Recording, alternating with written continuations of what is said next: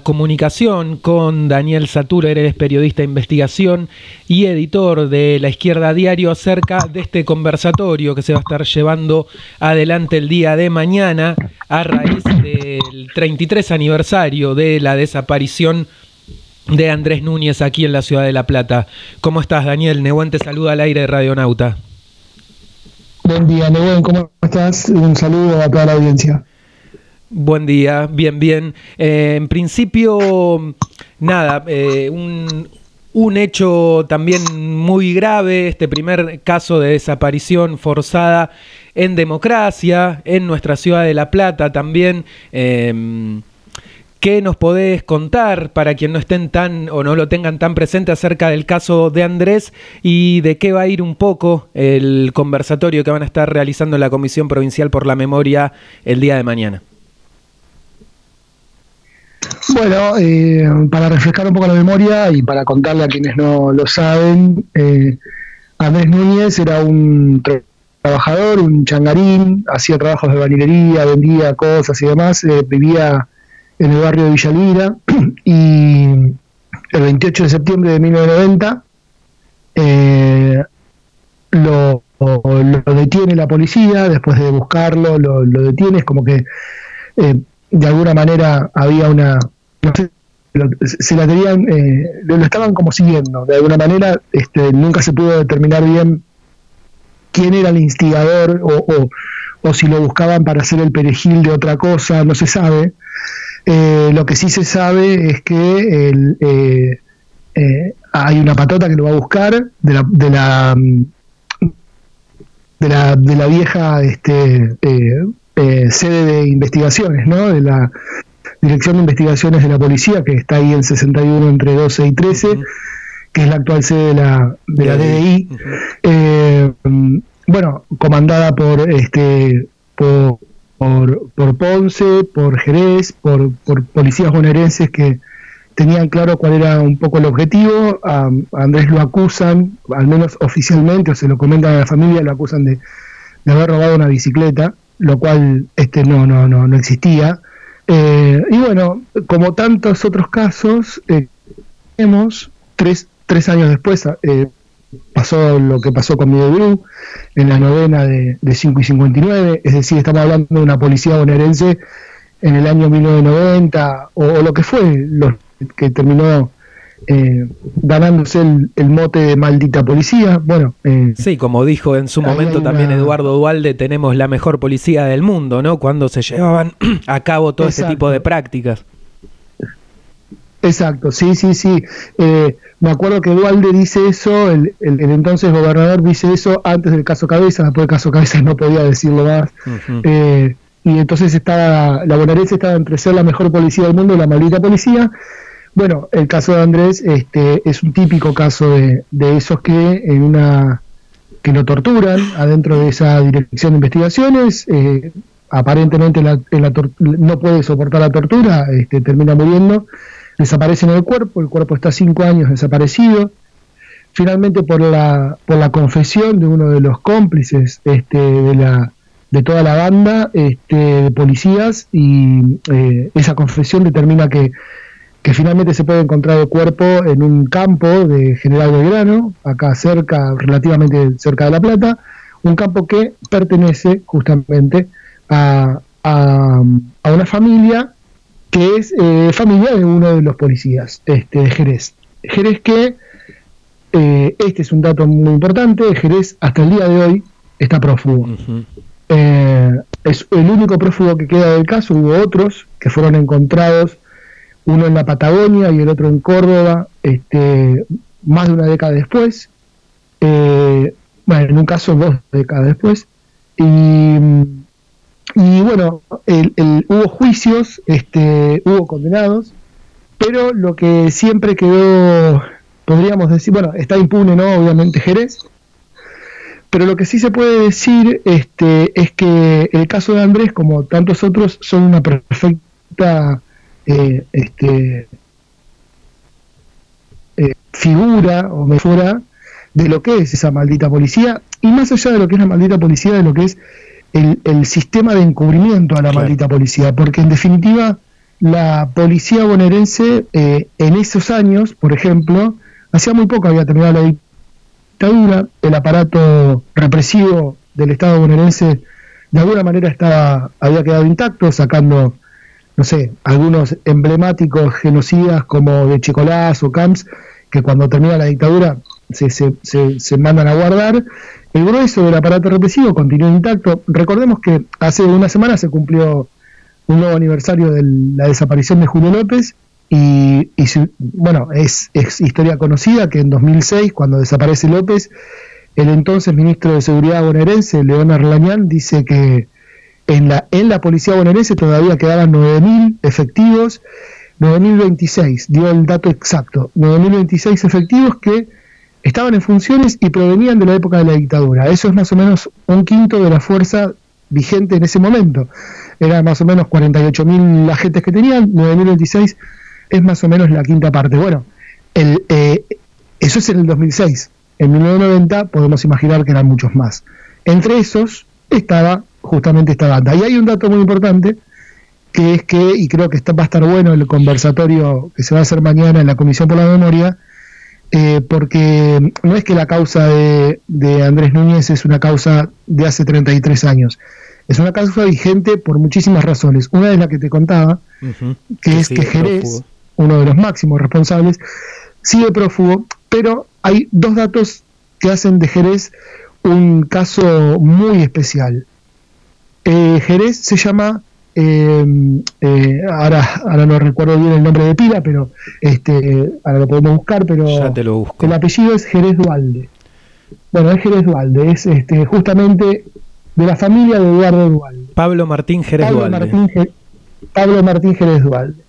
Dualde es eh, Eduardo Dualde, es el tío. Jerez es hijo de una prima de Eduardo Dualde, del entonces gobernador, no en el, no en el momento de que desaparece eh, que desaparece Núñez, sino que asume como gobernador poco después, en el 91, pero lo cierto es que desde el momento de la desaparición este, se implementa un, una especie de entramado de encubrimiento que permite que parte de los asesinos se fueran, se fueran, desaparezcan del mapa, por decirlo de una manera.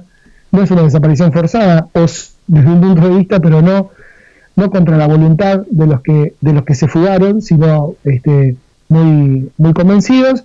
Y lo que sucede es que justamente por ese vínculo con Dualde, uno queda otra alternativa que pensar que la familia Dualde ha operado activamente para que se lo para que a Jerez no se lo encuentre nunca, eh, ese es un dato muy importante, es decir, es un sobrino del poder, por decirlo de alguna manera, o parte del poder, porque en definitiva era un policía que tenía una, una gran este, una, una gran incidencia en La Plata.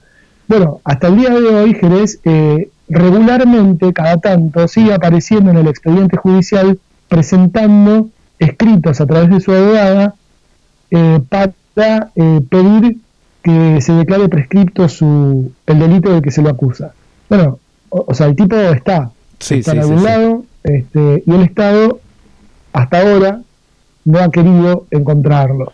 Ese parece que es un dato muy importante. Y el otro dato importante es que, eh, por lo menos desde mi punto de vista, es que eh, permanentemente en la causa de Núñez hubo todo el tiempo mensajes desde el propio Estado para mostrar que la vida de Andrés Núñez no vale nada para el Estado. Eh, no lo valió en su momento, cuando desaparece, y, tampoco ahora. Eh, tenemos que recordar que hace muy poquito tiempo, hace unos días, volvió a la cárcel este, Jorge Alfredo González, que es otro de los que había, se había profugado cuando, cuando desaparece Andrés, eh, que fue encontrado en 2010, este, perdón, en 2005, es encontrado en Córdoba, eh, o sea, 15 años prófugo estuvo, lo condenaron en 2010 a prisión perpetua, y el año pasado, o sea, 13 años después de la condena, eh, le dieron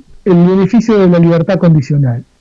Eh, bueno, la lucha de Mirna Gómez, que es alguien a quien no nombramos todavía, pero que es un, una, una, este, una persona, una protagonista de toda esta historia es la compañera de Andrés Núñez y la incansable luchadora de 33 años que siempre batalló, no sola, obviamente, junto a organizaciones de derechos humanos, a la izquierda, a este, organizaciones sociales de la región, a la multisectorial de La Plata, siempre ha luchado por verdad y justicia por Andrés.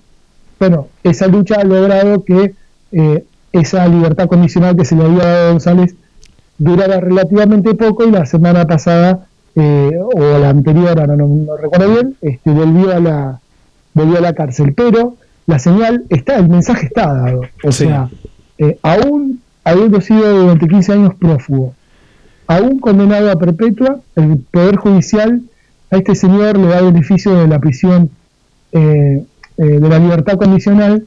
Y, bueno, eso quiere decir también que, que, no se trata solamente de una patota, como en ninguno de los casos, ¿no? Ni hablar. Podemos hablar de Facundo Astudillo Castro. Claro, ahí te quería preguntar porque son casos, Daniel, que se, que se han venido repitiendo. El de Andrés, podemos citarlo como, bueno, el, perdón, el primer caso que se da en nuestra ciudad, post recuperación democrática, pero también parte de la herencia del terrorismo de Estado, de la última dictadura cívico-eclesiástica y militar, también tiene que ver con cuánto de esos métodos han permeado en las lógicas de funcionamiento de los aparatos represivos del Estado y cómo también se va en estas lógicas de encubrimiento y, de, como decías recién, también con beneplácito de la propia justicia, que tendría que encargarse justamente de, encarcelarlos o de, poder poner ahí eh, las cosas más en limpio.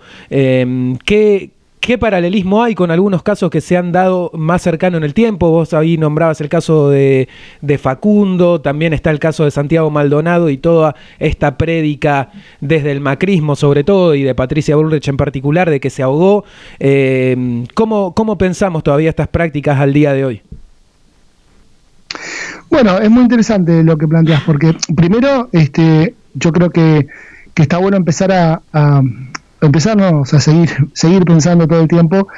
Eh, o sea, hay una, hay como una idea instalada de que desde, el 83 para acá hay una democracia, ¿no? Una democracia, un sistema democrático.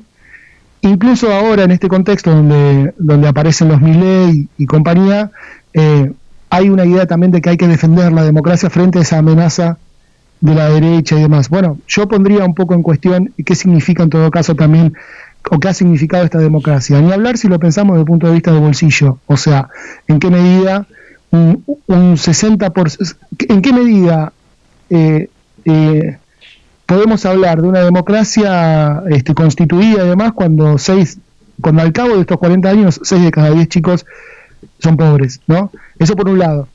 Pero yendo al, punto de la, de, la, de la violencia del Estado, incluso de ese esa herencia que se ha recibido de la dictadura, que hoy parece que queda lejos en el tiempo, pero pese a los 40 años es una herencia que en muchos aspectos sigue vigente, producto de, lo, que ha hecho esta democracia justamente, o lo que han hecho quienes conducen esta, este sistema constitucional desde hace 40 años, y que es el punto que, como vos bien decís, año 1990 pasa lo de Andrés, en el 93 pasa lo de Miguel Bru, para tener dentro de la policía bonaerense otro caso emblemático de desaparición forzada del 93 tendríamos que irnos al 2006 con Julio López, pero eso no quiere decir que no haya habido casos en el medio, pero sí son los casos que, se han conocido, que se han difundido y por los cuales ha luchado mucha gente.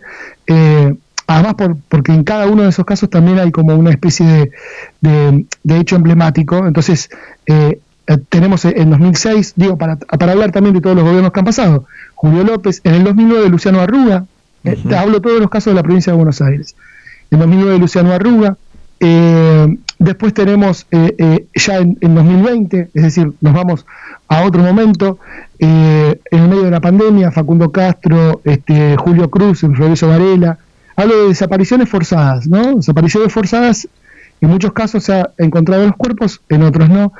Y, y como vos decís, está también Santiago Maldonado en la Patagonia en el 2017, está en Río Negro eh, Daniel Solano, este, que era salteño pero estaba trabajando en la, en la recolección de fruta en Río Negro y desaparece en 2011. Eh, eh, bueno, nada, podemos hablar, eh, bueno, está Luis Espinosa en el 2020 también en pandemia en, en, Tucumán. Yo lo que quiero lo que quiero remarcar es que hay una especie de continuidad en cierto operandis que pocas veces se preguntan, se hace la pregunta de, pero ¿cómo puede ser posible? E incluso uno ve que los nuevos torturadores y asesinos y desaparecedores con uniforme no tienen nada que ver generacionalmente con la dictadura y sin embargo las prácticas se aplican igual. Tenemos el caso de Perroni, que fue alguien que estuvo en la comisaría novena, que torturó en la comisaría novena durante los 90. Eh, de hecho, la propia eh, madre de Miguel Bru ha dicho eh, eh, en entrevistas, una de ellas a, la izquierda diario donde yo trabajo, ha dicho este, que Perroni seguramente sabe qué pasó con Miguel Bru.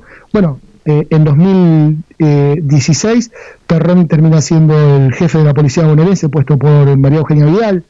es decir, que había hecho carrera dentro de la policía al punto de, de llegar al escalafón más alto para poder ser jefe de la policía.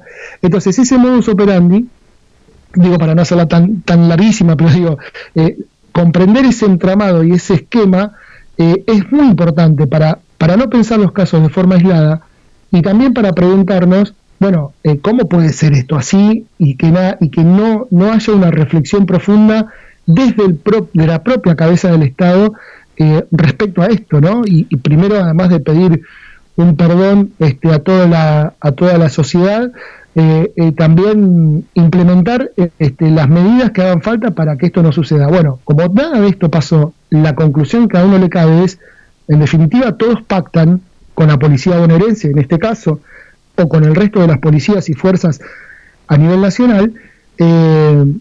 bueno, ese pacto cuál es? Es un pacto de gobernabilidad. Es decir, los mandantes políticos pactan con la policía, ese pacto es un pacto tácito, no hay un papel escrito, obviamente, es ustedes hagan lo que, lo que quieran, porque además hay una cuestión muy importante. Los crímenes, en general, los, estos crímenes que mencionamos, son crímenes que tienen una, una especificidad. Es decir, Julio López era testigo en el caso de Checolás. Eh, Miguel Bru había denunciado a la novena eh, porque lo había detenido de forma ilegal. Andrés Núñez, bueno, este, necesitaban culparlo de un hecho para eh, justificar una detención. Todos casos son particulares. Ahora, hay algo que los que los une históricamente y que tiene que ver con el hecho de que la policía en un momento se siente empoderada para hacer de tu vida lo que se le canta. El, el Estado o los mandantes políticos de todos los signos políticos este, en, este, en esta provincia han pasado el peronismo mayoritariamente, el peronismo a, modo de coalición en los últimos años y el macrismo. ¿no? Eh, eh, eh, o sea, todos los colores políticos han pactado con la policía bonaerense esa gobernabilidad. ¿Qué quiere decir? Vos estás, estás a mi servicio para cuando te necesite, y esto es control social en las barreras populares y represión cuando haya que reprimir, una lucha social, una lucha obrera, una lucha este, por tierra y vivienda o lo que fuera, y a cambio de eso yo te perdono o te encubro todo lo que vos quieras hacer. Y eso está muy ligado al rol que tiene la bonaerense en el crimen organizado. Es decir, narcotráfico, trata de personas, prostitución, juego clandestino, piratería del asfalto y eh, miles de derivados más que son administrados en sociedad por la bonaerense, por funcionarios judiciales, por punteros, por funcionarios este, eh, políticos y también por empresarios ilegales de la ilegalidad. Y bueno, y eso también deriva en determinadas capacidades operativas que cuando eventualmente son necesarias aplicar, se terminan aplicando. La desaparición forzada seguida de muerte es el extremo de ese, de ese muestrario de, técnicas, pero hay otras mucho más difundidas y menos denunciadas incluso, que son las constantes eh, los constantes hostigamientos, el gatillo fácil, más cotidianas y que tienen ahí eh, eso como también un blanco bastante claro en la criminalización de la pobreza, de las juventudes eh, en los barrios populares. Eh, nos estamos quedando sin tiempo, Daniel, ahí te, agradecemos mucho esta comunicación, ahí vamos a hacer también extensivo el convite para el conversatorio del día de mañana. Y, nada, seguramente estaremos en contacto para seguir conversando acerca de estos temas que desde la izquierda a diario eh, vienen laburando eh, bastante también en profundidad. Déjame anunciarte una sola cosita, el próximo sábado en la, en la ciudad de Buenos Aires, en las facultades sociales de la Universidad de Buenos Aires, va a haber un encuentro antirrepresivo que está convocado por el Encuentro Memoria, Verdad y Justicia, que, es la, que es un nucleamiento de, decenas y decenas de organizaciones que todos los años hace la movilización del 24 de marzo y, y demás. Va a haber un encuentro antirrepresivo al que está invitado todo el mundo que quiera participar, también entendiendo que luchar contra, contra la represión este, no es solamente eh, la memoria sobre lo que ha ocurrido en el pasado, sino también que está muy vigente. Tenemos el reciente asesinato de Facundo Molares frente al obelisco por parte de la policía de la Reta. Bueno, hay muchos casos, ¿no? Este más, así que hay muchas cosas para discutir y para organizarse, así que eh, hago esta invitación también para el sábado 30 a partir de la mañana, a partir de las 10 de la mañana en las facultades sociales de la UBA y gracias por el nada, por los minutos y poder conversar del caso de Andrés. Dale, buenísimo. Queda hecha también esa invitación. Te agradecemos a vos por el tiempo y por la predisposición. Un abrazo. No, por favor.